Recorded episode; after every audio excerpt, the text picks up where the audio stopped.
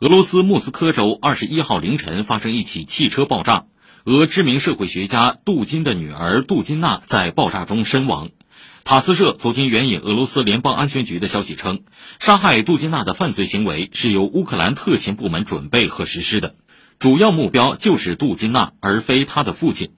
爆炸执行者是乌克兰公民沃夫克，他于七月二十三号和女儿一起入境俄罗斯。沃夫克为了组织谋杀并收集有关杜金娜生活规律的信息，在其居住的大楼里租住了一套公寓。案发当天，沃夫克和女儿曾前往杜金娜作为嘉宾出席的一个文学音乐节。在遥控引爆杜金娜驾驶的丰田普拉多汽车后，两人二十一号经普斯科夫州逃往爱沙尼亚。有黑客组织声称，沃夫克是乌克兰民族主义亚速团的一名士兵。